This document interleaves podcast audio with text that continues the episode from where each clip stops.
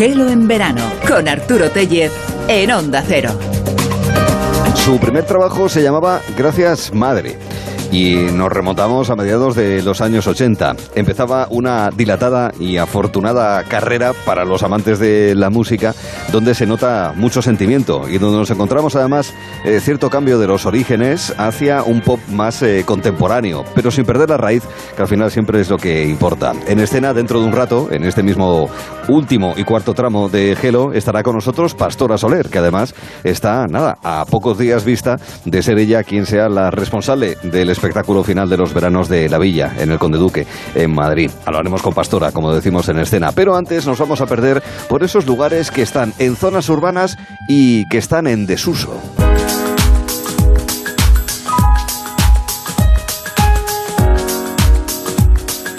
Han cerrado hospitales, hay solares abandonados, fábricas que ya no funcionan, hay térmicas recientemente cerradas, entornos sobre todo de orden industrial que pueden ser, sin embargo, lugares para visitar y para visitar en esa situación en la que se encuentran, en esa situación de abandono, de cierta degradación, porque además eh, puede ser de inspiración para fotógrafos y sobre todo para la exploración urbana.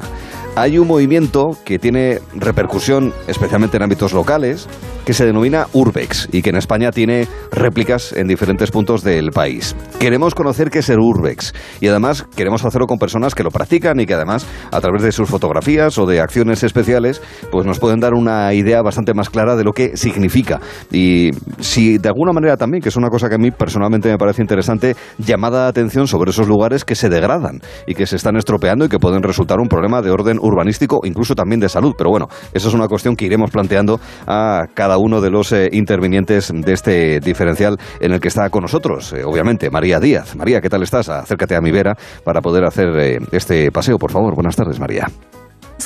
Buenas, Arturo. Hola, María, ¿qué tal estás? Hola. Eh, con, con- con el carrete de la cámara de fotos, ya ves lo mayor que soy, que te pregunto por el carrete de la cámara de fotos ya preparada, ¿verdad? Para hacer Sí. fotografías de Urbex, ¿no? Bueno, Sí, sí. bueno, pues le vamos a preguntar ahora mismo a Fran Lenz para que sea él, eh, como practicante, como explorador urbano, como eh, persona que nos puede guiar en el mundo del Urbex, quien eh, nos dé inicio en este recorrido. ¿Qué tal, Fran? Muy buenas tardes.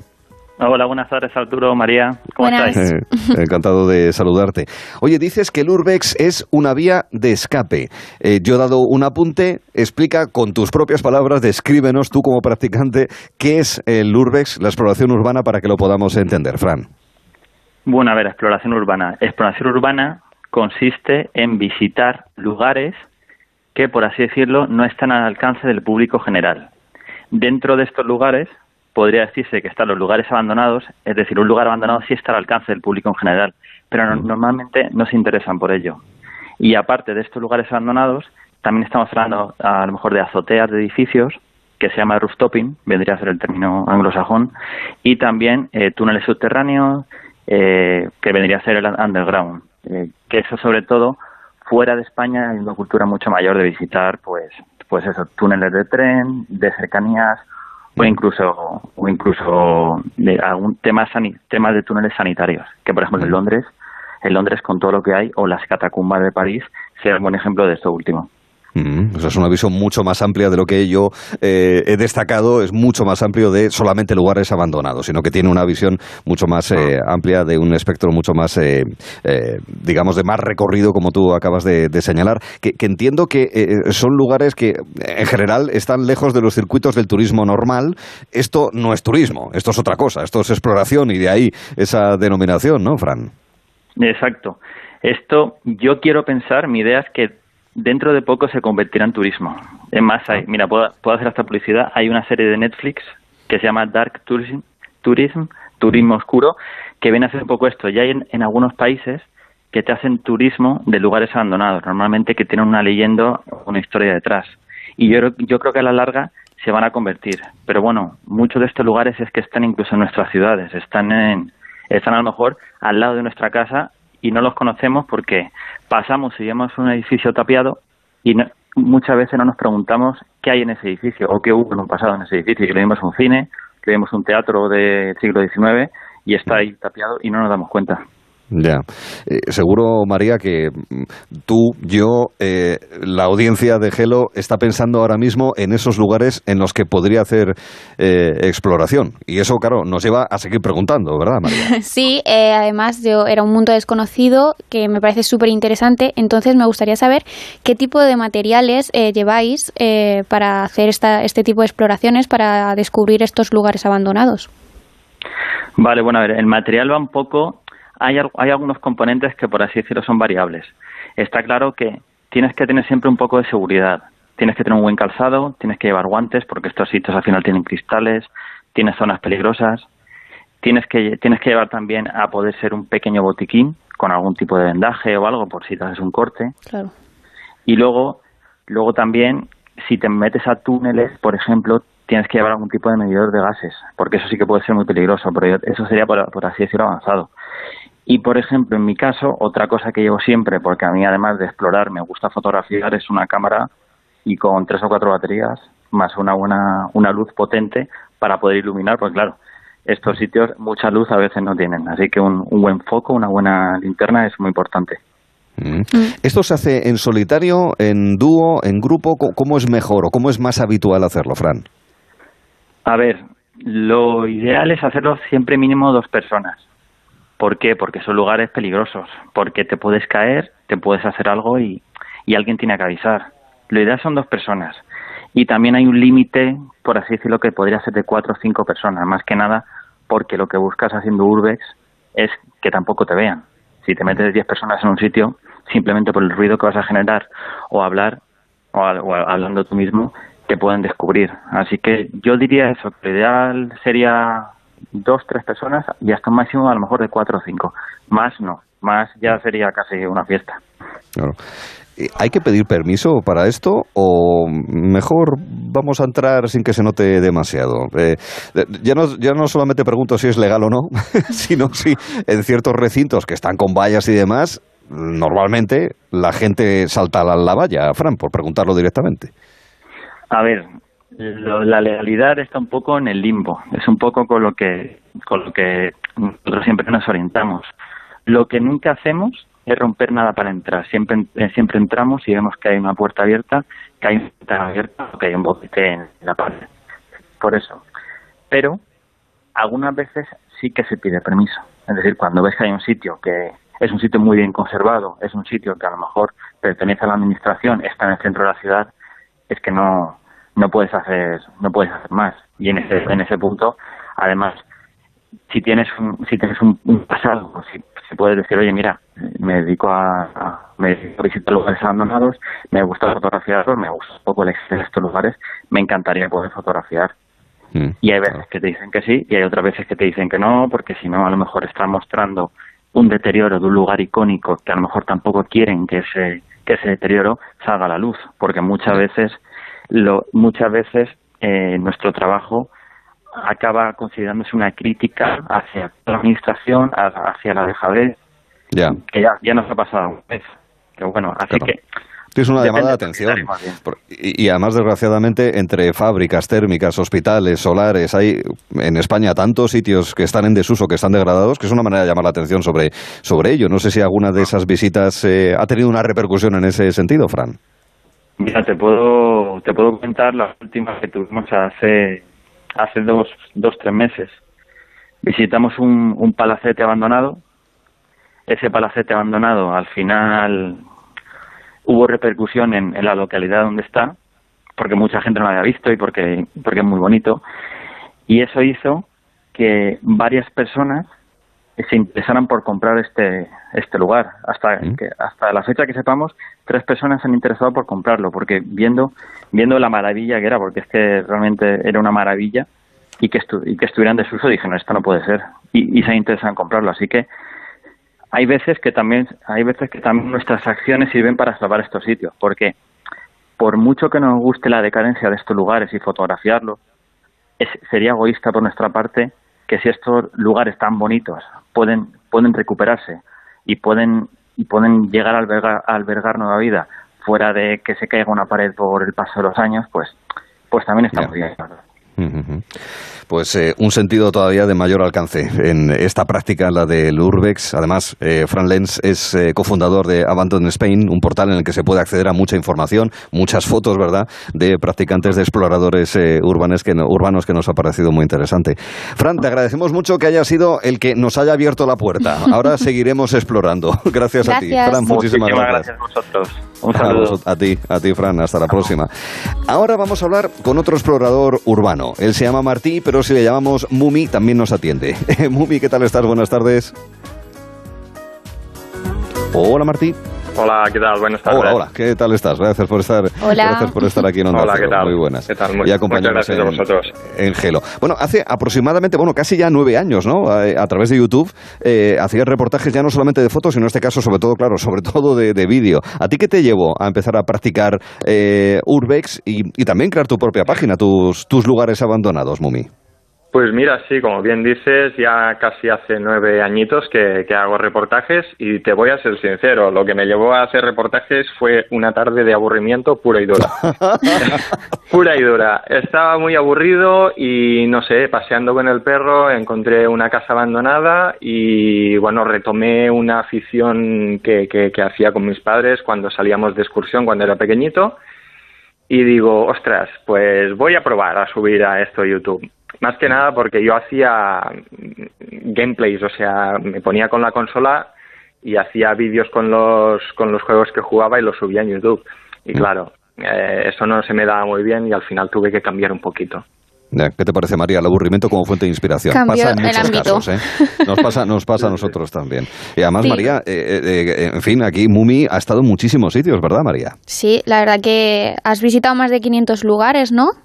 Correcto, he visitado más de 500 lugares, pero que los haya subido a, mi canal o a mi web, creo que nos deben superar por poco los 200. Hay muchos que no los he llegado a subir, ya sea porque estaban muy destrozados o porque no he encontrado información relevante de ellos o porque incluso son lugares que están tan intactos, son una cápsula del tiempo tan fuerte que hasta, hasta me da cierto pavor subirlos y que esto pueda hacer que vaya más gente a, robar o a destrozarlos. Has mm, visitado mm, fuera de España, ¿no? Lugares abandonados. Correcto, sí. Principalmente me muevo por España, ¿Mm? pero también he estado en Francia, he estado en Estados Unidos y también he estado en Japón. ¿Y, qué diferencias ves entre esos países, entre los lugares abandonados de, de países extranjeros con los lugares abandonados de aquí de España? Mira, te tengo que decir que aquí en España tenemos una cultura por lo ajeno uh, muy baja, muy mala. Uh, aquí me doy cuenta que los lugares abandonados al cabo de dos meses, si están en un lugar muy transitado, te los puedes encontrar completamente destrozados, vandalizados, robados, pintados y todo lo que se te ocurra. Eh, el contraste más fuerte creo que lo noté cuando viajé a Japón que ahí pude visitar tres o cuatro lugares que hace más de 20 años que están abandonados y siguen completamente igual de como lo dejaron. Mm. Vaya. Es curioso. Sí, es curioso. bueno, vosotros, a ver, eh, hay que indicar que vosotros exploráis, pero que no alteráis o no Correcto. Eh, queréis llevaros nada, ni queréis hacer el gamberro, sino simplemente queréis visitar esos lugares, fotografiarlos, disfrutar de por estar en esos sitios, que también entendemos que es, eh, que es un disfrute. Otra cosa es los actos vandálicos, que eso sí que es una cosa bien diferente, si no, no mm. estarías hablando con vosotros, eso de entrada.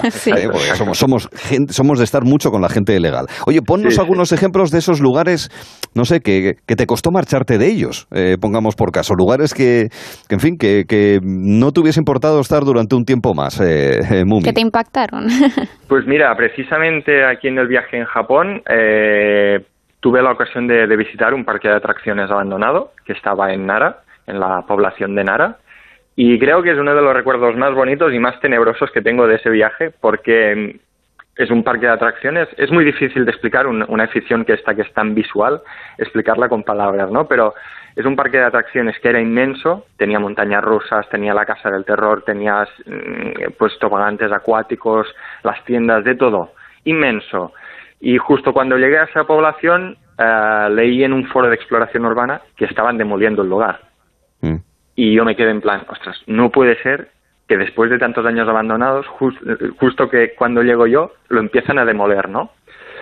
Y nada, me decidí, entré, eh, encontré un hueco en, la verja y entré y lo pude visitar y no sé, O sea, para mí fue como si hubiera estado cinco minutos y realmente estuve casi una hora y no lo pude visitar todo principalmente porque lo estaban demoliendo, habían excavadoras y habían obreros y la otra cosa es que me pillaron, me pillaron los, los vigilantes del lugar.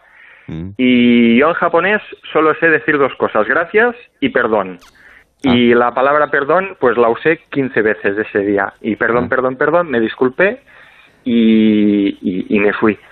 Pero cuando estaba a punto de salir, claro, yo, sí, sayonara, exacto. Pero cuando estaba a punto de salir, digo, es que no puede ser, esto dentro de dos semanas ya no va, ya no va a estar. Y de ese, ese sí que apuré un poquito más de la cuenta porque me pillaron, me, me dijeron muy amablemente que me fuera, pero en Japón el traspaso de propiedad está penado con prisión. Ya. Vaya. Y, eh, y si eres extranjero, si entras en la prisión, luego no puedes volver a entrar en Japón. Y es una cosa que no me quiero perder para nada en la vida de poder, volver ahí, ¿no? Lógicamente. Bueno, pues ilegalidades si son en Japón, lo admitimos, entonces no hay ningún problema. Mumi, te agradecemos muchísimo que nos hayas contado estas experiencias que atesoras eh, gracias a Lourdes. Lugares abandonados. Punto es, es como se puede conocer más del trabajo de Martí. Un abrazo fuerte y cuídate. Igualmente. Adiós, gracias. Hasta la próxima. La tercera parada, la tercera conversación la tenemos eh, con Carlos Millán, que conoce y muy bien a Fran Lenz, de manera que podemos compartir experiencias también con él. ¿Qué tal, Carlos? Muy buenas tardes. Hola, buenas tardes. Gracias eh, por estar aquí. Es verdad, hay un sanatorio en la Sierra de Guadarrama, en Madrid, que está abandonado desde hace muchísimo tiempo. Creo que incluso se ha rodado alguna película con cierto aire tenebroso, ¿verdad? Y es, digamos, ahí donde te estrenaste, donde empezaste a practicar, urbes. ¿Cómo fue aquella historia, Carlos? Totalmente. Bueno, pues esto es cosa de Fran y, y mía, que eh, nos ha gustado siempre, hemos tenido mucho hobby con la fotografía. Y, bueno, pues un sábado teníamos mucha costumbre también de irnos a, la sierra, a hacer alguna escapadita, etcétera, etcétera. Y, dijimos, bueno, ¿y, por qué no vamos aquí? Que, está esto abandonado. Empezamos a, también a cotillar un poco eh, redes sociales de, gente que, hacía este tipo de, de, de bueno, hacia Urbex, etcétera, etcétera y nos metimos ahí de repente. A mí me impactó muchísimo, pero muchísimo. Y no es uno de los abandonos tal vez más visuales que haya, pero a mí que esté en medio de la montaña, eh, en un sitio eh, alejado un poco de, la civilización, etcétera, etcétera, verlo así, me llamó muchísimo la atención y, eso pues hizo un clic y dijimos, oye, pues esto no está nada mal. Mm, María, te estás aficionando, ¿eh? escuchas con atención, se Sí, la verdad que me parece súper interesante. Eh, a, mí me gustaría saber, porque claro, eh, como yo, habrá mucha gente que, que, lo esté conociendo y que cada vez eh, lo conozca más. ¿Tú qué crees que es lo que está, aparte de las redes sociales, que yo creo que es una de las vías por las que más se está conociendo el Urbex, ¿qué, crees que es lo que llama la atención a, la gente para, para que empiece a practicarlo o para que descubra estos lugares? A ver, yo creo que también es mucho la curiosidad. Claro la curiosidad, eh, por ejemplo, yo este sitio, el que hemos comentado antes en la Sierra de Guadarrama, yo he pasado delante suya durante toda la vida porque yo veraneaba cerca de ahí. Mm. Y, y, de repente decir un día, oye, ¿y, por qué no me meto dentro a ver qué hay? no sé, a ver, eh, es muy fácil el acceso, no, no hay ningún problema, ¿por qué no, no me meto dentro a ver qué hay?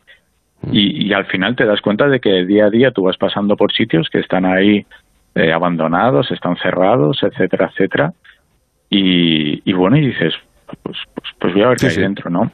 Entonces, bueno, al final la, la, afición que tenemos, pues cada vez hay gente que siente más esa curiosidad, más un poquito también de adrenalina, ¿no? De ver qué, te puedes encontrar dentro. Y bueno, pues al final eh, es un hobby más. La aventura, ¿no? Exactamente, exactamente, sí. La aventura urbana. Pero claro, ¿hasta qué punto es, es un peligro? Primero que se extienda posiblemente, si me permites, Carlos, si me vas a entender seguro, que se extienda demasiado y que se convierta en una fiesta, digamos, ¿no? Y que vaya mucha gente y eso, bueno, pues puede suponer degradar todavía más esos entornos que posiblemente requieran una, una, recuperación. Eso por un lado. Y luego también peligro para vosotros mismos, porque estáis en entornos en los que, oye, se puede desprender un cascote, en fin, están degradados, no están cuidados como debería y hasta cierto punto puede ser incluso un riesgo para vosotros, Carlos. Totalmente, sí, sí, te, o sea, te entiendo perfectamente lo que me quieres decir. A ver, verdaderamente nosotros, por ejemplo, una de las máximas que tenemos, de las máximas, es que no damos ubicaciones. O sea, nosotros cuando vamos a un sitio procuramos no decir dónde está este sitio, este sitio, porque una de las gracias que también tiene el Urbex es descubrirlo por ti mismo. es tú, pues currártelo con, pues, con tu coche dando paseos o andando por la calle o Google Maps o como lo quieras apañar, pero la, gracia está en descubrirlo tú. entonces, eh, tampoco se trata de eso. Eh, son sitios que es muy fácil que, se desvalijen, que se destrocen. Entonces, eh, hay, que cuidarlos lo máximo posible. Esto es como mm. quien va a dar una ruta por el campo y, bueno, quiere preservar eso cuidado hay que tenerlo en todas partes. eso, es verdad, claro. Oye, ¿qué opinas de las visitas ya a modo turístico a Pripyat, el entorno de Chernóbil, y más allá, aquellos que se saltan los controles porque obviamente están accediendo a zonas que están literalmente prohibidas debido a la alta radioactividad? ¿Qué opinas de esas prácticas? A ver, yo tengo sentimientos adversos con esto. Verdaderamente es un sitio que me da muchísima curiosidad y me encantaría conocer pero me parece que hay que valorar mucho el peligro que tiene eso. O sea, ya estás poniendo muy en riesgo tu salud. Cada uno creo que aquí es libre de decidir hasta dónde quiere llegar, ¿vale? Pero verdaderamente, bueno, pues eh, yo salirme a lo mejor de lo que ya está marcado lo veo excesivamente peligroso porque, bueno, al final es, una zona súper radiactiva. Eh, puedes ver 20.000 reportajes que se han hecho a, lo largo de, de, esta historia del accidente que, que, van con dosificadores, cómo saltan todos, etcétera, etcétera. Entonces me, me, me, da un poco de, de, miedo, la verdad. Sí, básicamente me encantaría conocerlo. A lo mejor sí iría, me, me ateñiría a, a, lo que lo que se puede visitar. Y lo otro, bueno, pues por desgracia pues no se puede ver todo en esta vida. Claro, oye, pues no, no pasa nada. Hay que seleccionar. claro. Ya tenemos eh, próximo destino, o es algo que incluso puede surgir de manera improvisada, de manera azarosa, Carlos. Eh, sí, sí, no, verdaderamente no tengo ahora mismo ningún destino. Eh, yo lo de los viajes soy un poco desastre y a lo mejor los planeo de una semana para otra. lo, lo, ah, lo de última hora. Sí, sí, totalmente, totalmente. No, no lo tengo muy, muy planeado, pero, pero bueno, mm, esta semana, este fin de semana marcho al norte, a, a Galicia, así que bueno, intentaré ver algo por allí. Muy bien. Bueno, pues eh, también Carlos Amillán, a quien le hemos preguntado por sus experiencias en materia de exploración urbana, en esta dinámica, este movimiento de Lourdes que estamos conociendo mejor gracias a conversaciones como la que hemos mantenido contigo. Carlos, pues muchísimas gracias y buen viaje. Disfruta Galicia. igualmente, muchísimas gracias a vosotros. Un abrazo. hasta la próxima porque no solamente van peregrinos a Galicia, también van visitantes de todo tipo, eh, orden y condición. Ahora vamos a ubicarnos en Málaga, porque claro, insisto, hay muchos grupos, este movimiento es muy eh, capilar, eh, tiene potencia más o menos en diferentes lugares concretos, ¿no? No es una visión global, sino que al final depende mucho de lo que se hace en el ámbito local. Y nos vamos a ubicar ahora mismo en Málaga, con Nurres Málaga. Hemos quedado con Raúl para que nos explique qué es lo que se hace en la capital malagueña, siendo él de Almádena, eso sí, hay que indicarlo. Raúl, ¿qué tal? Buenas tardes. Hola, muy buenas. Gracias por estar con nosotros. Bueno, tú y tu padre eh, son los que habéis lanzado el movimiento Urbes en Málaga, ¿no es así? Sí, bueno, desde hace cinco años, yo tenía tan solamente doce, eh, empecé a, eso, a ver fotos en internet de sitios y eso, y me encantó. Y hasta que un día pues decidí meterme en el Google Maps del ordenador y empecé a mapear un poco, encontré un sitio y pues fuimos para allá. Vale, vale. Y desde entonces, María, hasta 200 lugares, ¿no? Que ha recorrido nuestro amigo Raúl, ¿no, María? poquitos, poquitos. sí, sí. Eh, en torno a 200, sí, más o menos. Por también no solo por España, nosotros también hemos salido por Europa en numerosas ocasiones y mm. sí, eso. Muy bien. dinos alguno de esos que aquí en España o fuera de España que te hayan llamado especialmente la, atención. Ya sabemos que esto es como recomendar playas, que uno es bastante reticente porque si no se me va a llenar de gente la playa que me gusta a mí. Pero bueno, oye, danos una idea eh, de, algún sitio que te haya llamado especialmente la atención, Raúl. Pues con uno que me quedaría sin duda fue con un castillo en Francia, un castillo precioso que, bueno, tuve que entrar solo porque había que escalar hacia una ventana y mi padre pues no podía entonces eso, tuve que entrar solo y cuando entré pues me quedé absolutamente impresionado porque estaba todo tal cual, un castillo del 1700 fueron las primeras construcciones y bueno, parecía que estaba anclado en el tiempo absolutamente, era algo increíble. Mm. Te animas, María, ¿verdad? Sí, yo eso de saltar mm, ya no lo sé, pero solo de por explorar si es en terreno llano, mm, sí, me animo. y eh, con eso quería preguntarte, eh, ¿el estado físico es importante o, es, algo que ayuda pero tampoco es esencial? Bueno, yo creo que ayuda, todo ayuda, pero tampoco es esencial, como dices, porque la mayoría de gente también utilizamos todo tipo de herramientas ¿no? para poder entrar. Por ejemplo, tenemos escaleras telescópicas, la usa mucha gente, la abres y te da unos tres metrillos que puedes acceder a las ventanas mm. o cuerdas incluso se pueden llegar a usar. Eh, yo creo que no es tan importante, pero bueno, a veces sí que te puede llegar a ayudar. Mm. Claro. Uno, anda pendiente de encontrarse con esos famosos carteles como de película americana de authorize personal only, no trespassing. Es decir, uno anda pendiente de la señalización, pregunta primero, oiga, ¿se puede entrar o no? Eh, porque claro, quiero decir, me imagino que la pregunta o la cuestión de decir, ¿esto es legal o no? ¿Os la haréis, digo yo, o no, Raúl? Sí, sí, bueno, está muy, muy, muy en el límite. En España está en el límite y por Europa, pues prácticamente igual está ahí la cosa. Eh, nosotros siempre pues tratamos los lugares con el máximo respeto posible, nunca nos llevamos nada. De hecho, uno de los lemas del Urbex, ¿no? por así decirlo, es llévate fotografías y deja solo huellas. Y bueno, eso es lo que hacemos. Siempre tomamos las fotografías o los vídeos en nuestro caso y nos vamos del lugar y a veces si, si podemos, en, todo, en todos los casos que podamos, pues bueno, se intenta pedir permiso, pero son pocos, son pocos y mm. casi siempre te dicen que no. Y... Sí, María.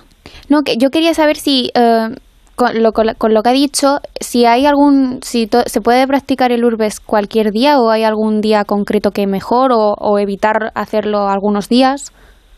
No, no, yo creo que cualquier día es bueno, cualquier día es bueno. De hecho, pues puedes, puedes ir cualquier día, sí, sin duda. los sitios van a estar ahí, bueno, si tienen seguridad, pues a lo mejor hay días en los que puedes ir a lo mejor un domingo, pues puede ser que el set de seguridad no trabaje o algo, pero la mayoría de días va a estar el de seguridad si hay seguridad en el lugar y si no, pues... ¿Y con el tiempo? Tipo, si llueve, mejor no, ¿no? ¿O, eso da igual? Eh, la lluvia en los sitios abandonados es peligrosa porque, bueno, se encuentran los techos en muy mal estado. Hay sitios que llevan 20 años abandonados, 15 años y con la lluvia pues hay veces que colapsan y tienes que tener cuidado, hay que tener mucho cuidado por donde andas, lo que pisas. Mm. La, el tiempo, de hecho el tiempo es lo que acaba destrozando muchos de los lugares también porque no aguanta el paso del tiempo. El tiempo cronológico y el, y el meteorológico. Me imagino que no irás con un teléfono móvil normal y corriente, llevarás un equipo curioso para hacer fotos y vídeos, ¿no, querido Raúl? Bueno, sí, nosotros ahora mismo eh, la última adquisición que hicimos fue un dron para tomar fotos. Ah, con dron y todo, qué bárbaro. Nivelazo. sí, sí.